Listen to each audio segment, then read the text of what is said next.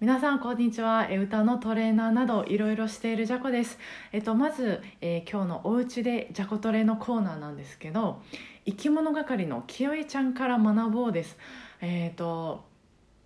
ビブラートをまあえーできるようになりたいって言われる方はとっても多くて、えー今日もまあレッスンで、え何人かの方がビブラートの練習、えーしてたんですけどあの、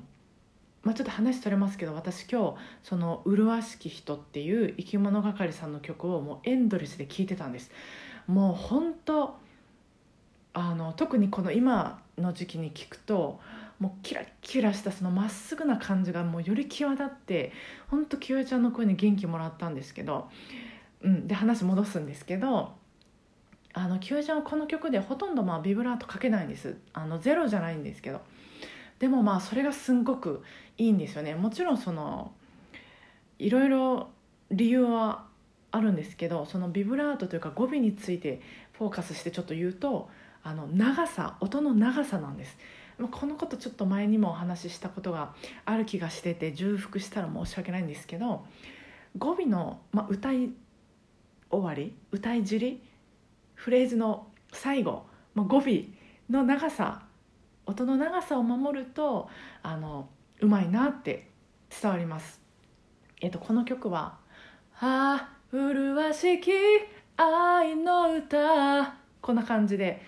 ちょっとキー下げたらえらいやさぐれてしまいましたけど清江ちゃんめちゃめちゃキラキラしてますからちょっとあのぜひご本人聞いていただきたいなと思うんですけどえっとそうビブラートさっきみたいにかけず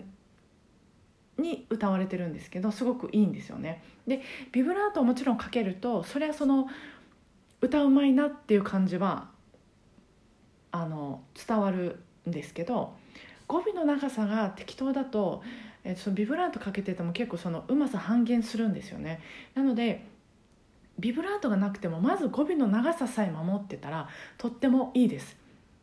で、え語尾の長さもえーとま、語尾の長さを守るっていう言い方がちょっと適切かわかんないんですけど音楽のルールの中でその長さが、うん、いい長さっていうのがあるので、まあ、の歌手の長さをまずは真似してみるようにその語尾の長さをまきっちりと正しく正確に、え歌手の通りに真似できるようにしてみると、ま、ビブラートができるようになった時にますますいい歌になります。ということでぜひ生き物係さんの「麗しき人」っていう、まあ、この曲じゃなくてもいいんですけど、えー耳トレに、えー役立ててもらえたらなと思います。えー、とでは最後今日の一言のコーナーなんですけど、えーまあ、3月上旬に始めたオンラインレッスンのなんか悩みというか愚痴というかなんか考えてることです。昔あの私英語を習ってたことがあったんです。でその、まあ、先生の、えー考え方とか生き方がもうほんと衝撃ですごく素敵でもう素敵すぎてどんな人なんやろうとこの人に学びたいと思ってあの申し込みさせてもらったんです。で、まあ、ちょっとあのレッスン会場まで遠かったので、えースカイプでオンラインレッスンにしてもらってたんです。で気軽でいいなってレッスン時間の10分前ぐらいに起きた起きたこともあったしでもまああの笑ってくれるめっちゃ寝起きの声やんとか笑ってくれる先生だからよかったんですけどでもそれでもまあいけるっていう、まあ、その気軽というかあのそ,、まあ、それがいいかどうかわかんないんですけど、まあ、すごく気に入ってたんです。でもある時なんかその時間があるかなんかで対面でのレッスンを受けたんです。そしたらあの今までとは全然違ったんですよ。でこれがちょっとうまく言葉にできないんですけどなんかこう頭だけ使うんじゃなくってなんかこう心もすごい参加してる感じがしました。なんかワクワクしたりとかあのそれで汗ばんだりとか感動したりとかして。でもちろんあのオンラインで、えーレッスンさせてもらってる時もそのゲットした情報あこんなことすればこんな文章が作れるんやみたいなことであのワクワクしたりとかすることはあったんですけどなんていうかその対面で、ね、好きな人、まあ、広い意味での好きな人ですけどあの尊敬してる人となんか向かい合ってるとそのリングの上に2人で立って今からこう試合するぞみたいな、うん、なんか砂場の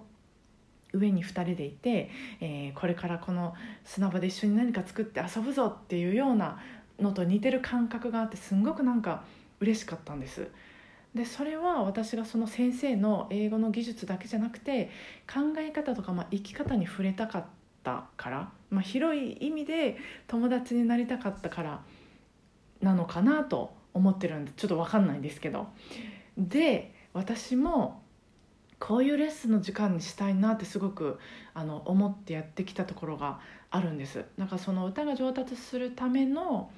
情報をやり取りするだけではなくってその心をやり取りすることのことも、まあ、できる時間にしたいなと。なんでその会うっていうことを大切にして、まあ、レッスンとか、えー、カラオケ会を続けてきたんですけど